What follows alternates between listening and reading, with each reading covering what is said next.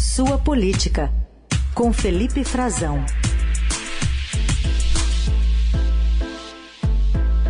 Tudo bem, Frazão? Bom dia. Oi, Carol. Bom dia para você, bom dia para os nossos melhores ouvintes da Eldorado. Finalmente uma sexta-feira esperada por todos, né? Nossa. Feriadão, mas uma semana muito difícil, né, Carol? Muito, muito pesada, muito então acredito que todo mundo vai precisar descansar um pouquinho a cabeça no fim de semana. Os que já não estão, né? Exatamente. Muita gente fora de São Paulo, aqui cidade vazia, mas muita gente que pode acompanhar a programação também pelas redes sociais, pela internet, enfim.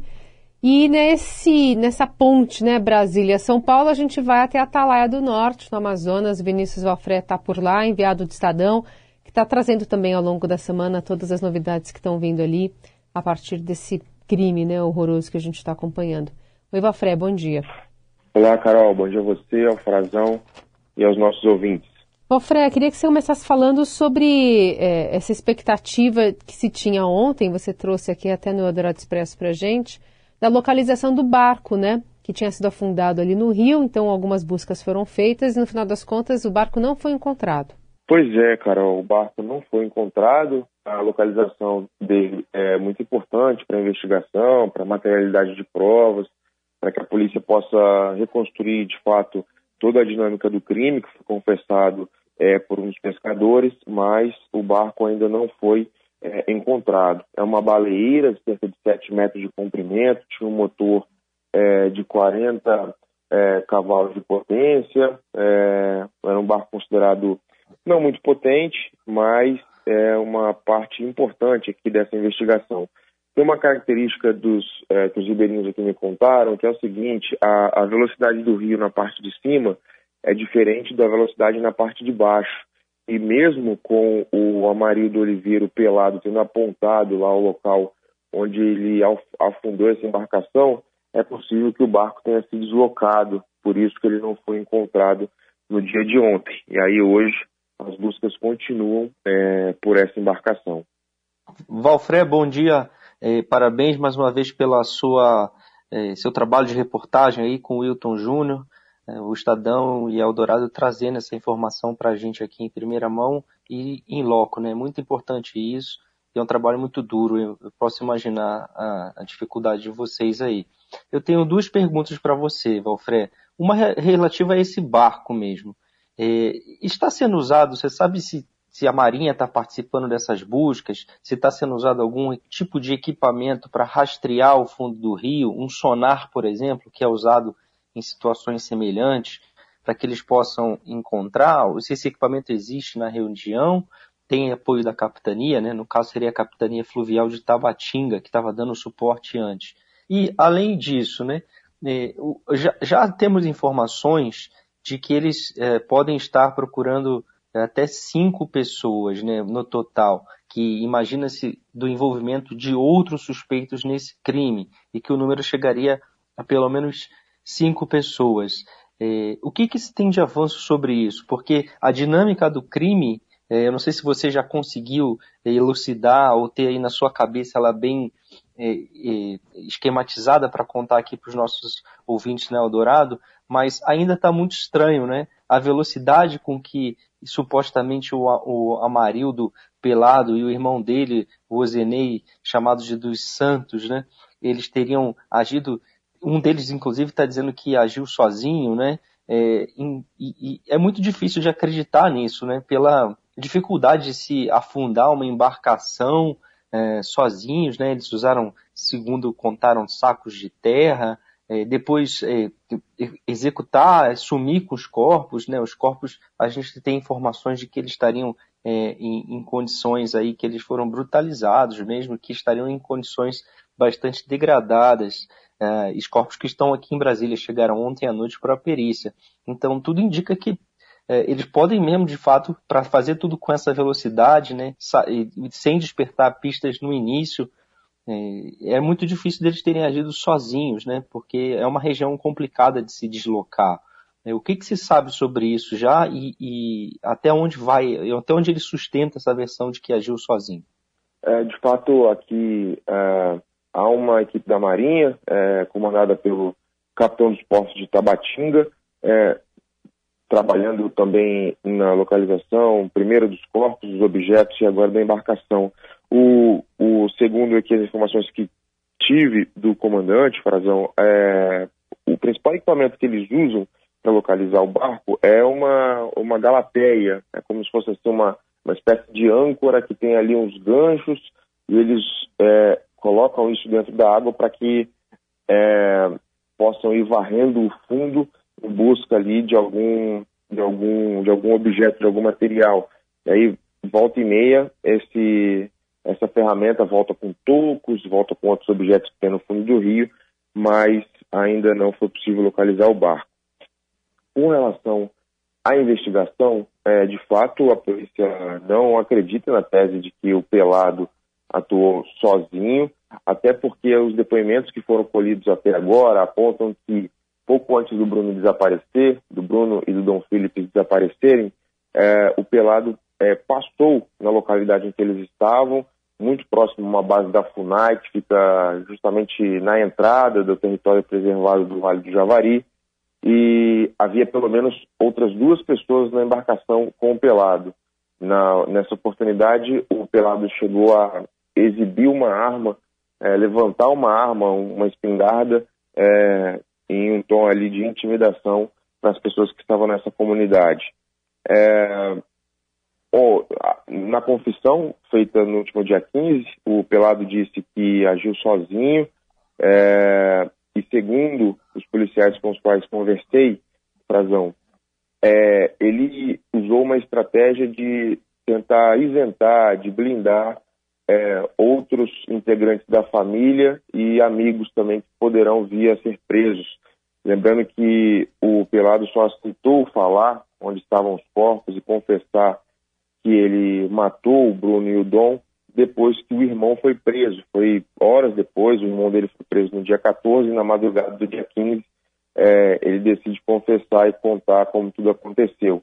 É, existe a previsão de fato de outras pessoas serem presas, há um mandado de prisão em aberto contra outro suspeito, mas é, ainda não se sabe onde ele está. E aí, é, segundo ali os policiais, os policiais com, com, os quais conversei, com, com os quais conversei, ficaram com essa sensação de que ele optou por abrir as informações, entregar tudo e assumir toda a responsabilidade para evitar que mais pessoas de sua família ou pessoas ligadas a ele fossem presas também.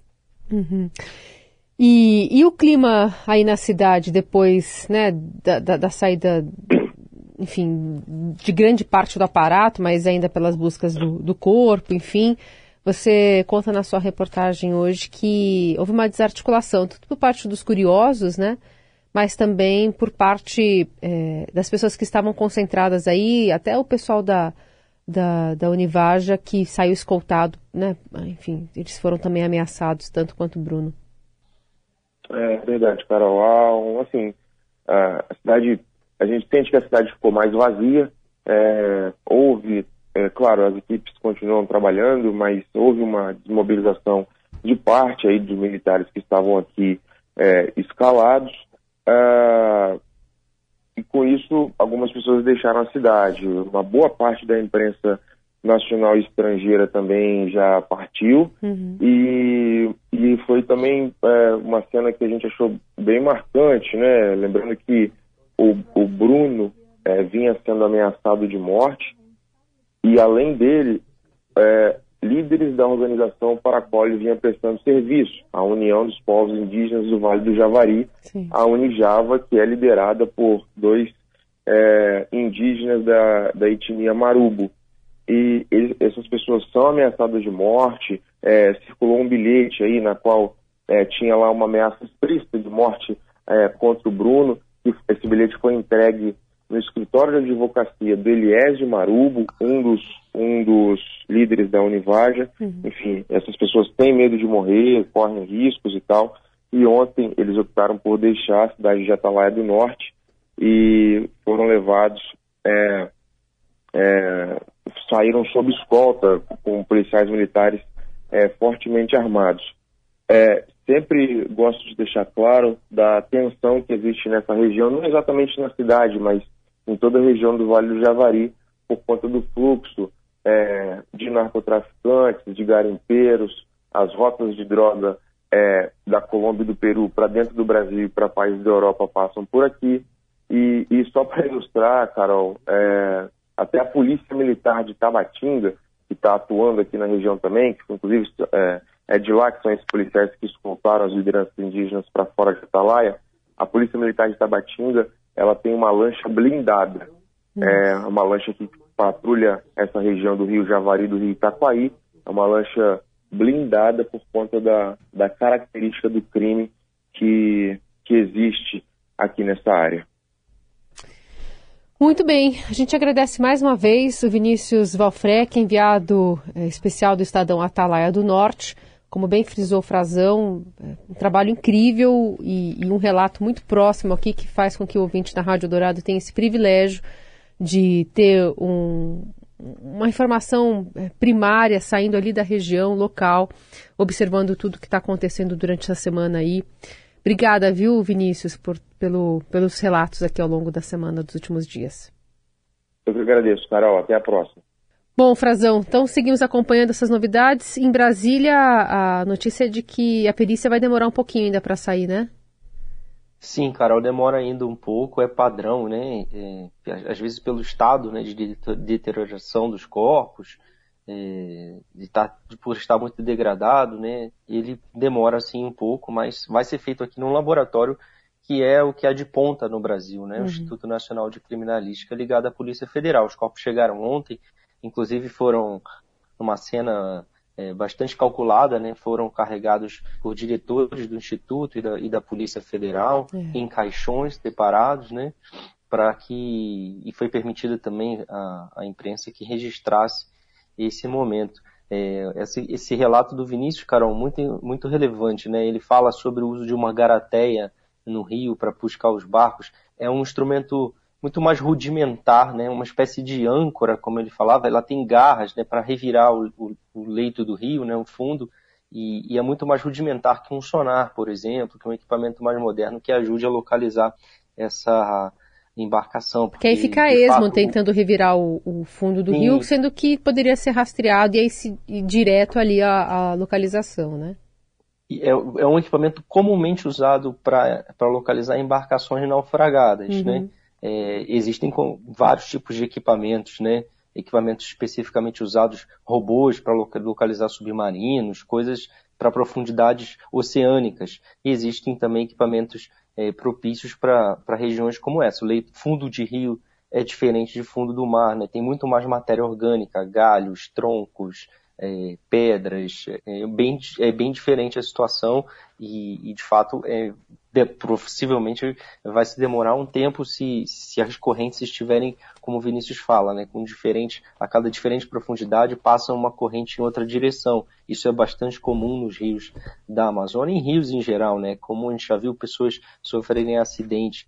E, e, ele comenta sobre, sobre algo que é muito relevante também, né, Carol? Ele fala sobre a lancha blindada da Polícia Militar. A Unijava soltou é, a União dos, dos, Povos Indígenas ali do Vale do Javari, ela soltou uma nota, né, dizendo sobre a preocupação da segurança com eles, com, com quem fica, né, depois que o aparato policial e o reforço das Forças Armadas saírem da região, né, o que já deve é, estar com, com, começando a ocorrer, uma pequena desmobilização, a percepção de quem já está lá é de que isso já vai começar a ocorrer, porque as buscas eh, vão estão entrando numa fase final agora. Resta pouco a se buscar em termos de um desaparecimento, não se trata mais de um desaparecimento, né? Então, eles manifestam muito essa preocupação, falam sobre uh, o apoio que eles tiveram, né? Eles foram, reivindicam isso, e é verdade, foram os primeiros a, a iniciar as buscas e a localizar é, definir a área de buscas, né, e a localizar os pertences, e, e, eles falam que tiveram apoio apenas, né, nesse em todo esse momento dos policiais do batalhão militar da PM que fica do Amazonas que fica em Tabatinga, né? E, e, e, é muito preocupante que a situação seja assim. Outra coisa que o Vinícius falou sobre a região, né? Hoje também nossa colega Fernanda Simas traz é, um, um, relato sobre Letícia. Ela está é, em Bogotá, na Colômbia, acompanhando as eleições do país. Ah, uhum. Não, não houve até agora um esforço diplomático internacional ou algo nesse sentido, uh, utilizando, por exemplo, né, a, o Tratado de Cooperação é, Amazônica, né, Transamazônica, que fica, tem sede aqui em Brasília, um instituto dos países da região. Não houve uma reunião, algo nesse sentido, para coordenar esforços. Né? É, como se sabe, ele é uma região de crime transfronteiriço e nada vai se solucionar na região se não houver coordenação. Não adianta fazermos aqui e, e Peru e Colômbia não fazerem do lado de, de lá, das suas fronteiras, né? não ter um reforço. Eu já vi também na imprensa internacional é, a falta de estrutura na região, é, base da polícia peruana que foi incendiada né, do lado da fronteira peruana, ou seja, é muito precária a região. E na Colômbia, é ainda mais perigoso do que no Brasil, segundo os dados da, da Global Witness, que, que ele divulga né, anualmente os, os, os riscos né, para, para defensores de direitos humanos, defensores ambientais. A Colômbia é o país, de, de acordo com o último ranking, né, que é de 2020, ele é o país mais perigoso, o Brasil seria o quarto mais perigoso. Então, dá para ter uma noção do que está envolvido ali na fronteira de Tabatinga, é, na tríplice fronteira, né? Que tem as cidades gêmeas ali, Tabatinga, Letícia, Brasil, Colômbia, e também a fronteira com o Peru. É isso, matéria bem, bem importante e completa sobre essa discussão, né? Como é que se entra a eleição nesse contexto todo da Colômbia, sendo que é, um terço do território é formado pela Amazônia colombiana. Frazão, o presidente Bolsonaro está perigando mudar de, de vice, né? Ele já não, não fala com todas as letras, né? Ele dá algumas pistas sobre quem seria o vice, a gente sabe quem é, mas pode ser que mude para uma mulher, uma, uma atuante bem importante do governo dele, ministra Tereza Cristina, dependendo do, do quê? É, Carol, depende de voto, né? Vamos, vamos ser direto, é, diretos aqui com o nosso ouvinte. Depende de voto. O presidente Bolsonaro não está fazendo isso por outro motivo, Carol. É, essa situação de confirmação ou não do vice, isso se decide mais adiante em convenção e registro de chapa.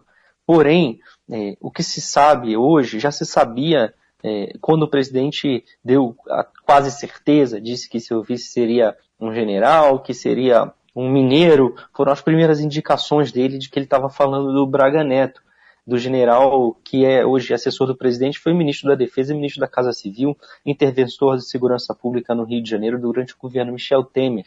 O general Braga Neto, interventor também do presidente no próprio Ministério da Defesa, né, nomeado para ele, é, removendo toda a antiga cúpula das Forças Armadas e instalando ali uma cúpula é, mais ao agrado do Palácio do Planalto da política.